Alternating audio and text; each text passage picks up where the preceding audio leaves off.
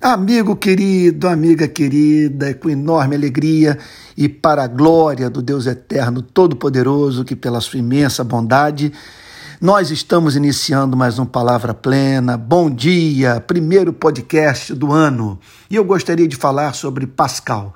Eu estou terminando, aliás, eu já acabei de ler, de fazer a releitura, melhor dizendo, do livro Pensamentos, de Blaise Pascal. E aqui vão algumas frases que separei, seguidas de breves comentários feitos por mim. Então vamos lá. Quatro frases. A primeira delas, abre aspas. Deus deu marcas de si visíveis aos que o procuram e obscuras aos que não o procuram. Fecha aspas. Comentário meu. Para quem o busca, toda luz é recebida com gratidão.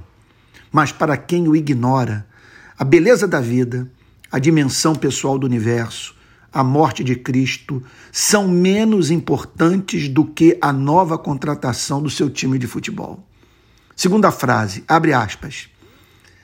Há prazer de estar num barco batido pela tempestade, quando se está certo de que ele não perecerá. Fecha aspas. Comentário meu. Não recebemos promessa de que a travessia seria sem tormentas, mas nos foi assegurado de que ele, o nosso Deus, não tiraria os olhos de nós durante a jornada.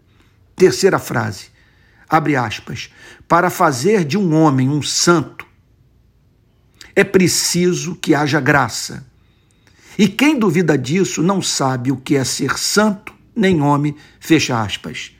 Santo, comentário meu, santo, aquele que ama o seu inimigo para a glória de Deus.